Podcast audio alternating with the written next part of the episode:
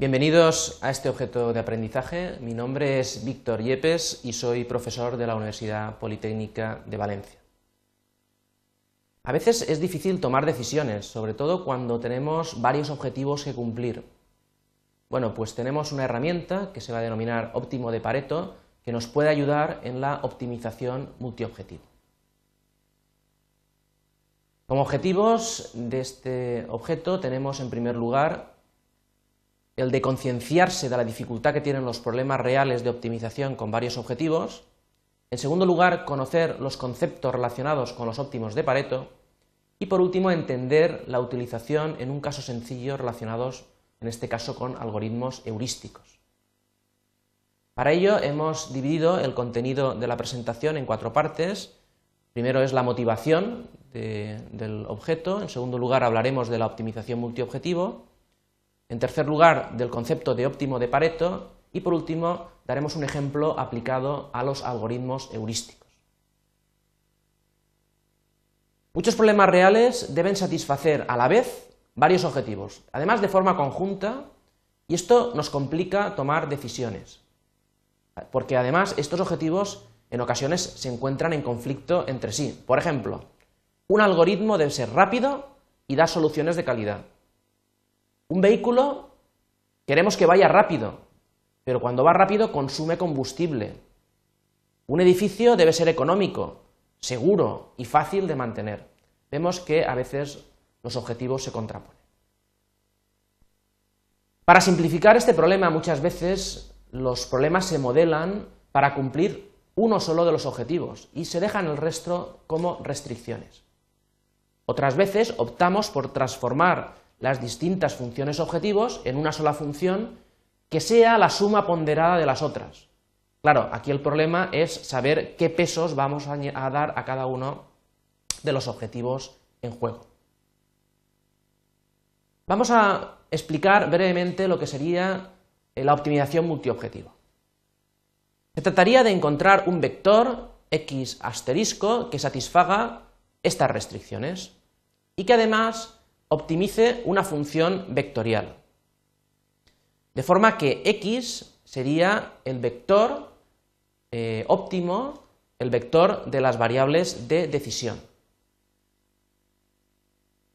Para poder realizar esto eh, vamos a explicar el concepto de óptimo de Pareto, también se denomina óptimo de Edgeworth-Pareto.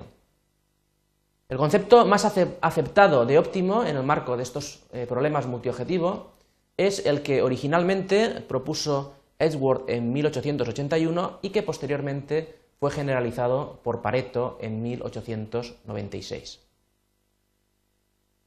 Algunos lo llaman, por tanto, óptimo de Edgeworth-Pareto. Este concepto eh, es un concepto de la economía que es aplicable tanto a las ciencias sociales como a la ingeniería. Diremos que es eficiente aquella situación en la que se, en la que se cumple que no es posible beneficiar a más individuos en un sistema sin perjudicar a otros. Vamos a ver esto con mayor detalle. Este concepto sería aplicable a muchos casos. Por ejemplo, a problemas de la investigación operativa, problemas de teoría de juegos, tomas de decisiones, optimización con objetivos múltiples, análisis de coste-beneficio. Imaginemos que tenemos P como un problema de optimización multiobjetivo. Diremos que una solución P sub I es pareto óptima cuando no existe otra solución P sub J tal que mejore en un objetivo sin empeorar al menos en uno de los otros dos. Por ejemplo, en este gráfico tenemos una función objetivo f sub 1 y una función objetivo f sub 2. En este caso podemos ver que la solución P sub 3, si lo que se trata es de minimizar F sub 2, se ve oscurecida por la solución P sub 1.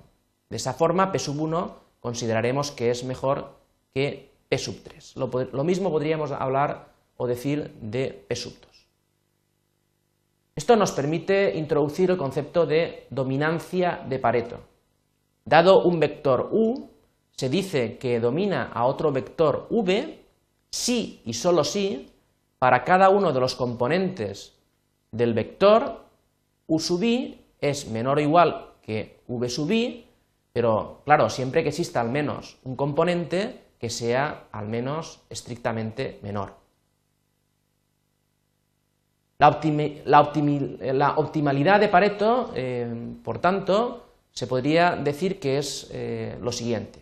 Una solución x arterisco se dice que es Pareto óptima si y solo si no existe otro vector x de tal forma que v, que es el vector v, que sería la función vectorial aplicada a x, domine a u, que es esa función objetivo aplicado a x asterisco.